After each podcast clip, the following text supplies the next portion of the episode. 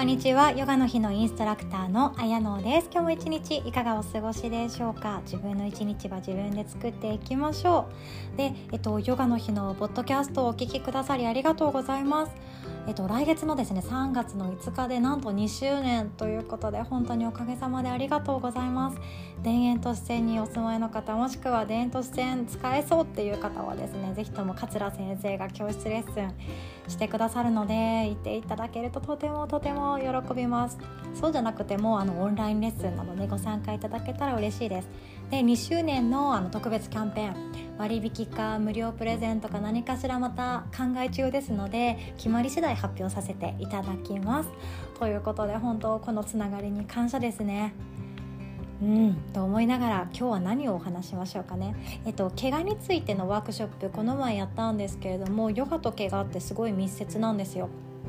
なのでそこをもう一度今日は丁寧に一番よく使うダウンドッグのアーサナの怪我のリスクっていうところも伝えできればなと思ってます。でヨガ教室に通ったことがある方はあの多分初めてですとか言ってもあじゃあとりあえず見よう見まねでやってみてくださいみたいな感じで言われると思うんですね。で私も実際言います。初めに大切なことだけ何点か伝えて検証炎にならないように手はこうしてくださいねって伝えた上でじゃあもうあとはまねっこしてくださいという感じでですね。あのもう OJT ですよねバイトでいう。見よう見まねでやってみましょうという。結構あのこれがでもヨガ教室のスタンダードなんじゃないかなって思うんですね。っていうのもなんとなくだけれどもヨガって誰でもできるもので実はあの一番簡単に説明するとこの教室まで歩いてくることができた方おめでとうございます。今日ヨガ全てできます。っていうアナウンスをされたことも私あるくらい。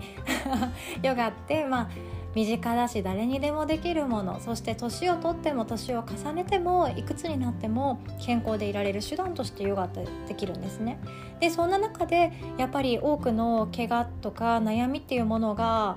間違ったやり方をすると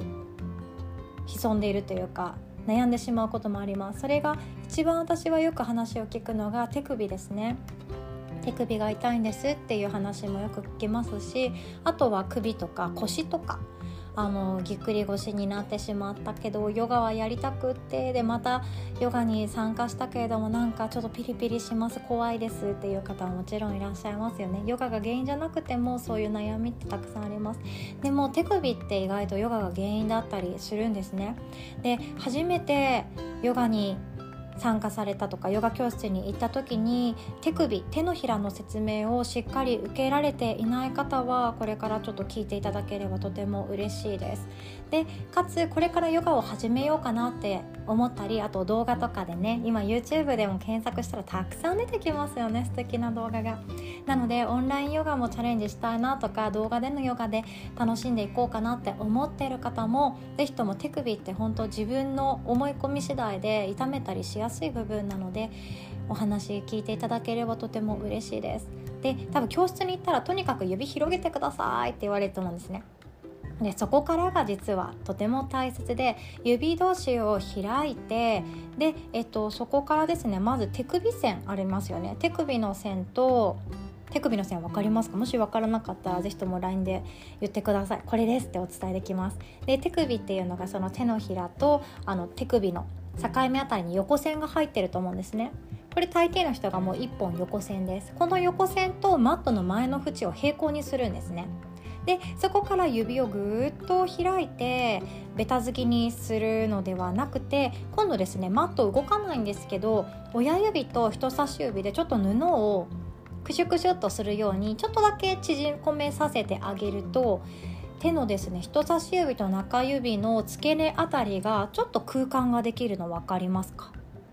そうするとあのグリップができるんですよそしてそれをすることによって腱鞘炎のリスクが格段に減ります。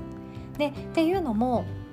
あの私たちの手の可動域この手首の可動域って実はあの手のひらを下向きにして手の甲を上にした時は90度直角に曲げることができるんですけどその反対って70度ぐらいが可動域の限界なんですね。でもヨガって四つん這いしている瞬間もこの可動域超えちゃってるんですよ。わかります？なので腱鞘炎のリスクっていうのは実は高まっているんですね。なので自分でこう手の指の空間を作れないなとかそういうことで気になる場合はあのタオルとか厚みのある布っていうものをこの手のですね親指の付け根より少し上人差し指とか中指の付け根の辺りにあのタオルとかをちょっと丸めて高さを作っていただいて空間を作る。で指をですねベターンとつけるんじゃなくて少しちょっと丸くなったように空間を作ってあげると痛めづらいんですね。これすっごい大切なんですよ。で本当に見よう見まねでやっていると必ずここに直面するんですね。なんか手首が痛いなとかえっと、マットを手汗で滑りそうとかそういう悩みって尽きないんですよ。私もすごい OL 時代ただヨガをやる側だった時ってすごいそこで悩んでいたのを覚えているんですね。なんか上手にグリップができなくってダウンドッグもなんか滑りそうで自分の手が信用ならないとか そんな経験すごいありました。なので是非ともこの手のことについてはあの分からない方是非ともお気軽に LINE ください。お金なんて一切取らないので丁寧に説明させていただきますね。であとは過伸点って呼ばれることがあってあの曲がっちゃいけないところが曲がりすぎちゃうそれがよく多いのが膝の過伸点と手首手首じゃないあの肘肘の過伸点ですねで手っていうのがその肘があの曲がっちゃいけない方向に曲がりすぎちゃうと今度またその肘の軟骨もすり減りやすくなっていくのでその過伸点にならないように手のひらのあの空間を作ってグリップを上手にさせてあげるっていうのがダウンドッグにはとても大切です。でダウンドッグをさらにいいものにしていくのはですねあのよく背中をもっと長くとか太ももの骨でもも裏を押し出していきましょうとかその下半身とか背中全体のこともよく言われるんですけどあのそれがまあできた上で気にかけていただきたいのがあの二の腕の外旋なんですね。そう上腕骨頭外旋って言われたりするんですけど二の腕の付け根をぐーっと外回しにするとどうなるかっていうとあの、まあ、背中が広がるというか結構肩甲骨がニュートラルになっていくんですねすごい難しい話今してるんですけどあの分かりやすく言うとダウンドッグ軽く取っていただいてその時にあの自分の視界に二の腕の内側が入ってくると思うんですよ。でその二の腕の内側を前の方向に見せようとするとそれって外回しできるんですね。そうすると脇下もさらに伸びていきます。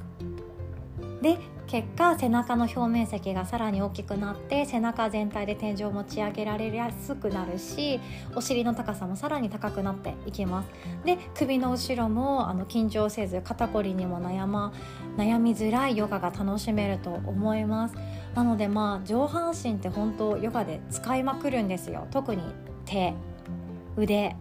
もうヨガってこれでもかってぐらい自分の体重を乗せまくっていたりするんですよね。プランクとかもそうなんですけど。もうプランクダウンドッグチャトランガアップドッグあの辺りを楽しみたいって思う方で特にもう怪我したくないっていう方は是非ともあのおさらいしていただけるととても嬉しいです。怪我のないヨガ人生楽しんでいきましょう。で、えっと、私たちでスマホ持ってるだけでも腱鞘炎ってなりやすいし赤ちゃん抱っこしてるだけでも腱鞘炎になってる方たくさんいらっしゃいますよね。でそういう方はですね自分のあの腕が今どうなっているかつまりあの解剖学を学ぶとですねあだから腱鞘炎になるのかっていうのが分かったりするんですね。可動域がこうとかこっちにしか曲がらないのに無理やりひねっているから痛めてしまったとかそういうのもあります。なのでそういうところもね解剖学検証園とかで調べていくとその原理説明してくださっている方の記事いっぱいあるので興味ある方見てみてください。